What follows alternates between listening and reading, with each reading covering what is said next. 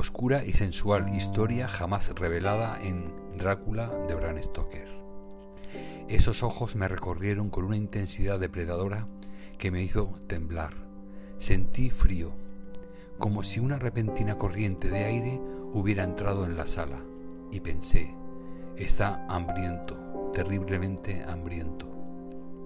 Sobre un montículo cubierto de hierba en los Cárpatos, un joven recién llegado de Londres se encuentra junto al panteón familiar. Lo que ve es una profanación indescriptible, un crimen contra su padre y la familia Drácula. Un periodista inglés desaparece en un antiguo castillo, mientras una joven aguarda el ilícito abrazo de su tío abuelo, el príncipe Vlad. En una tierra de supersticiones y fe, se ha mantenido un pacto maligno durante años. Ahora, el joven Arkadis Tepes ha regresado para heredar ese pacto, para conocer las oscuras verdades que se apoderarán de su alma y de todo lo que ama. Bienvenidos escuchantes una semana más al Club Gorky Podcast. Yo soy José Cruz y esta semana os traigo un libro del género vampírico muy interesante, eh, publicado en 1994 y que compone de 320 páginas, eh, perteneciente a una trilogía. Este sería la primera parte. La verdad es que llevaba tiempo sin leer un libro que realmente me llenara, no solamente por la parte del tema del vampiro, de la persona del vampiro como un animal eh, instintivo y con ansias de sobrevivir, eh, pues alimentándose de la sangre humana, sino también la relación amorosa o de atracción sexual que puede tener con respecto a sus víctimas y que verdaderamente en este libro he vuelto otra vez a reencontrarme con esas figuras que siempre hemos echado en falta y que bueno luego han ido pues degenerando en, otro tipo de, de, lecturas pues menos de menos calidad por lo tanto, pues bueno, esta autora, eh, la autora nos narra la historia de la familia Tepes, que en el siglo XIX regresa al castillo de Drácula en Transilvania. Allí descubrirán terribles secretos y se darán cuenta de que las supersticiones de los campesinos tienen mucho de verdad.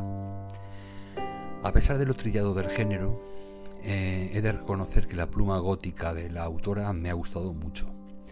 Eh, no se ha hecho lento en ningún momento y la trama me ha mantenido enganchado hasta el final. Eh, por lo tanto, pues es una lectura muy recomendada para los amantes del género vampírico. Eh, tiene una interesante propuesta que se pretende como la revelación de los secretos de la familia eh, Drácula. Aparece bien narrada. En las escenas donde surge el inquietante príncipe Vlad es imposible contener la sensación de peligro. Eh, Pacto con el vampiro es el primer libro que, como os comentaba, de una trilogía que nos introduce y desvela un poco más a fondo el misterioso mundo que rodea al conde Drácula personaje creado por Bram Stoker. En este libro conoceremos a la familia Tepes, aunque los campesinos de Transilvania los prefieren llamar los Drácul.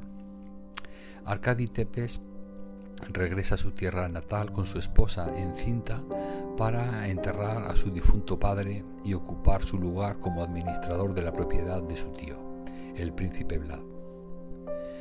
Desde el principio está dispuesto a honrar la voluntad de su padre, de velar por el bien de la familia y cumplir así con todo lo que le, pide a su tío.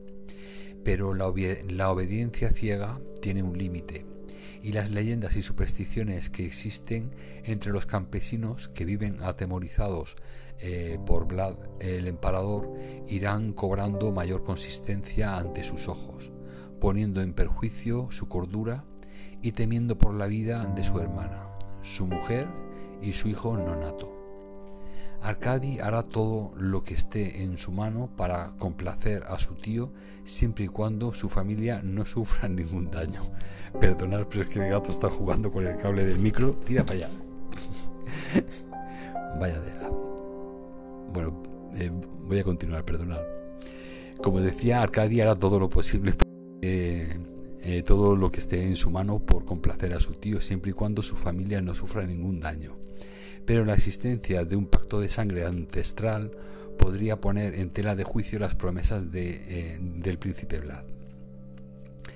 Hacía bastante tiempo que no disfrutaba, como os decía, de una lectura así sobre los vampiros, y me ha encantado volver a las raíces del mítico vampiro original, el conde Drácula, con una historia que se sitúa unos años antes de todo lo relatado en Drácula de Bram Stoker. Por todos es conocida la leyenda de Drácula, eh, cómo le vendió su alma al diablo para conseguir poder y alcanzar la inmortalidad, y la autora Jane Colo, eh, Coloidris eh, con esta novela desarrolla una trama anterior al pacto y previa a lo relatado por Bram Stoker que profundiza en las consecuencias del pacto realizado sobre las generaciones venideras de los Drácula. La forma en la que se relatan los hechos me han llamado bastante la atención.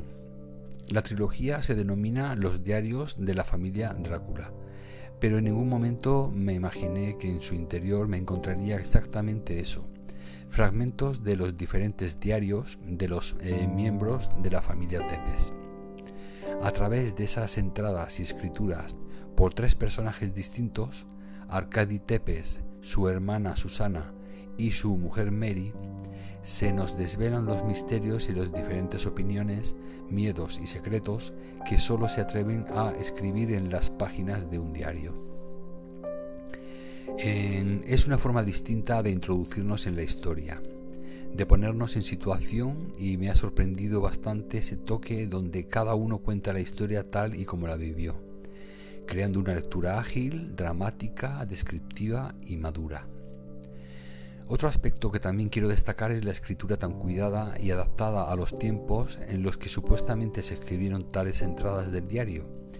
Un lenguaje de época, culto y adaptado a las diferentes clases sociales que aparecen y que nos permiten viajar con facilidad a la Transilvania de 1845, a su cultura, sus costumbres y su forma de vida, remarcada eh, con ese constante temor entre campesinos por la multitud de leyendas sobre lobos, tormentas, apariciones y vampiros que ennegrecen el nombre y la posición de los Drácula, en especial el nombre y la posición del príncipe Vlad.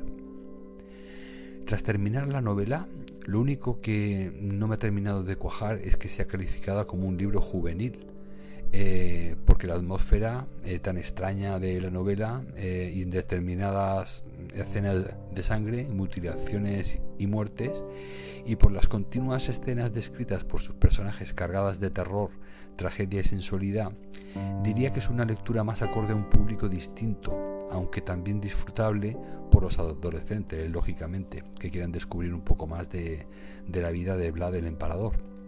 Pero siempre y cuando sean conscientes de que no se encontrarán con la típica lectura y el típico vampiro al que están acostumbrados a leer actualmente. Brad es feroz, es frío y una criatura sin alma y sin emociones capaz de matar sin pestañear y que se mueve impulsado por sus propios intereses.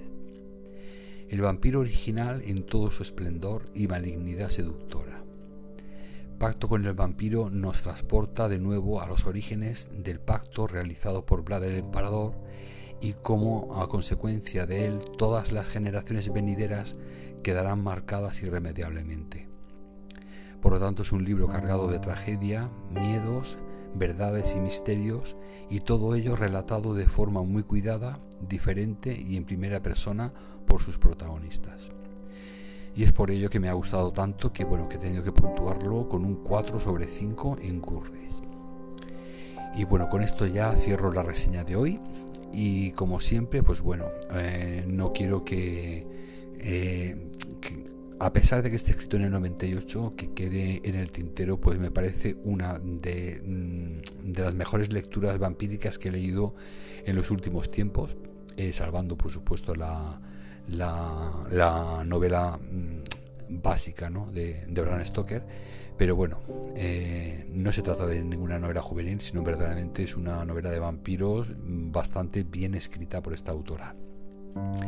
Y bueno, ya para finalizar y para despedirme, dar las gracias a los cinco países donde más escuchantes hemos tenido esta semana, que han sido en primer lugar España, en segundo Estados Unidos, en tercero Argentina, en cuarto México y en quinto lugar Chile. Muchas gracias a todos los oyentes en estos cinco países.